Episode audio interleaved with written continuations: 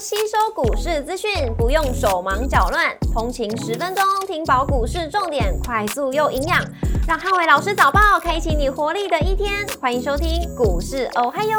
摩尔证券投顾林汉伟分析师，本公司经主管机关核准之营业执照字号为一百一十一年经管投顾新字第零一四号。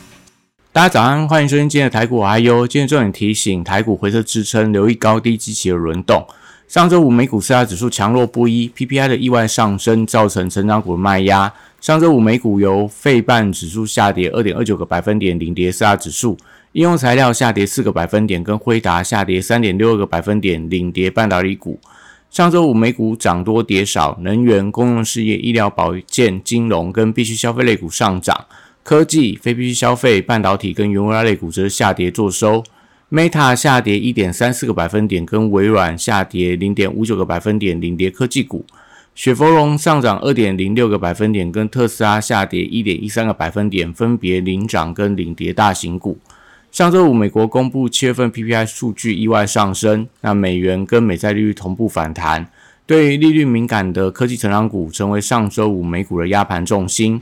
辉达跟美超为两档指标性的 AI 硬体股，上周五双双创下短线上的低点，也造成美股相关的 AI 题材股走势疲弱。股市红灯亮出黄灯，美元反弹跟美债率上扬，台股回撤支撑，由于高低激起的轮动。台指盘后盘下跌六十三点，做收跌幅零点三八个百分点。台积电 ADR 则是下跌了二点九六个百分点。礼拜大盘指数观察重点有三：第一个一万六千五百点的颈线跟量能的变化。第二个航运、生技跟穿山股的表现，第三个 AI 主流股的走势分歧的现象。礼拜一台股持续回跌，受到美股科技股拉回的拖累，所以季线跌破，而且均线下弯，指数有持续回测低点的压力。礼拜三台指结算前，需要观察一万六千五百点的颈线支撑能不能有效的收稳。那如果持续量缩的回跌，还是有利整个台股以盘带跌来化解修正的压力。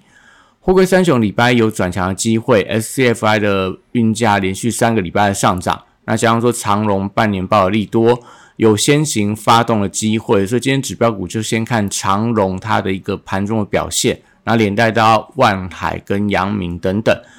，BDI 指数持续呈现下跌的情况，所以散装行业的走势，我觉得要观察货柜股的强弱。如果今天货柜股是比较整齐的往上走高的话，那当然，对于整个行呃散装航股来看，会有一些带动的作用。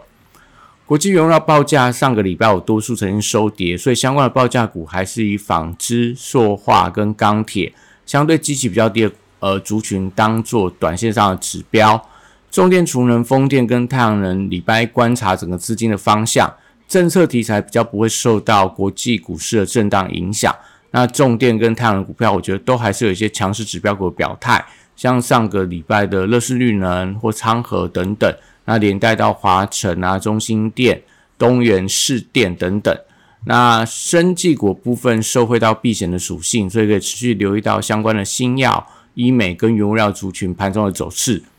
汽车零组件族群还是以业绩表现股为主，在买气还没有回流之前，多是个股表现呃居多。观光族群在财报亮眼带动底下，其文创族群上个礼拜有出现了反弹的力道，像上礼拜的必应，然后华研、宽宇、宽宏等等。那所以买在这个资金似乎有一些往内需题材呃转进的一个迹象，所以对这些相关的观光啊、文创的股票都可以观察一下买气的续航力。那航空股礼拜一则是持续呈现震荡的走势，但是因为在虎航的部分，礼拜二要转到创新版挂牌，那有机会会出现蜜月行情的走势，所以会有利整个航空股有一些比价的一个状况。那当然，今天盘面上就可以稍微去留意一下，到尾盘相关的航空股有没有一些卡位的买盘。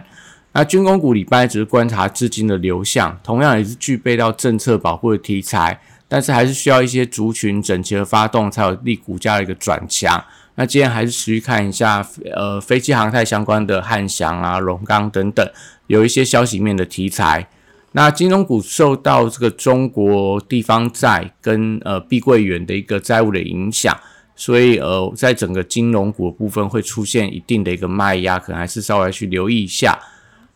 礼拜一电子股是整个台股压盘的重心，因为美超维的股价重挫了八点一九个百分点，将辉达几乎回吐掉五月份财报利多的一个涨幅，都会造成整个 AI 概念股的一个回档的压力。那高价股礼拜也出现了卖压，所以留意到上个礼拜低点被跌破股票，容易会出现投投信停损的卖压，所以短线还是以这种非 AI 题材的高价股相对是比较抗跌。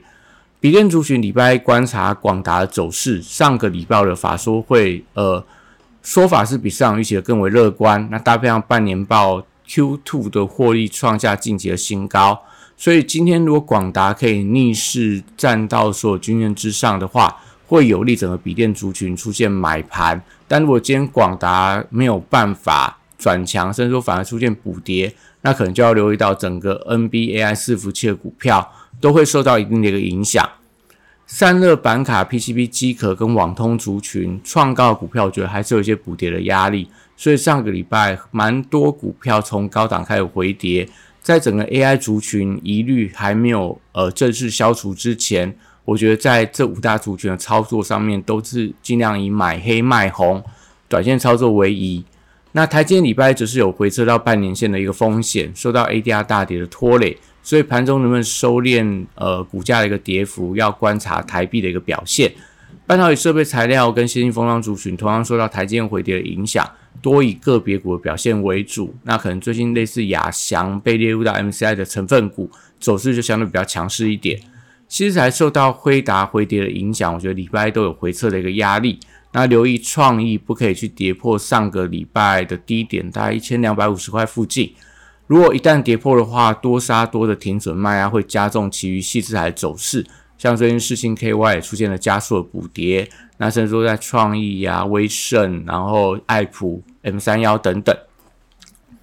AI 软体指标股，我觉得先跌先观察有没有一些先止跌的一个现象。上个礼拜在美股的 AI 软体股相对是比较抗跌，所以可以观察相关指标股有没有一些跌升反弹的迹象。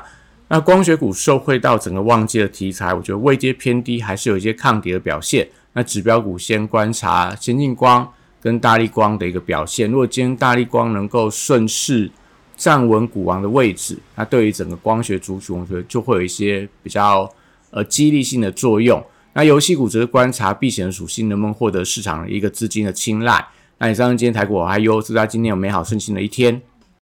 立即拨打我们的专线零八零零六六八零八五零八零零六六八零八五。摩尔证券投顾林汉伟分析师，本公司经主管机关核准之营业执照字号为一百一十一年经管投顾新字第零一四号。新贵股票登录条件较上市贵股票宽松，且无每日涨跌幅限制，投资人应审慎评估是否适合投资。本公司与所推介分析之个别有价证券无不当之财务利益关系。本节目资料仅供参考，投资人应独立判断、审慎评估并自负投资风险。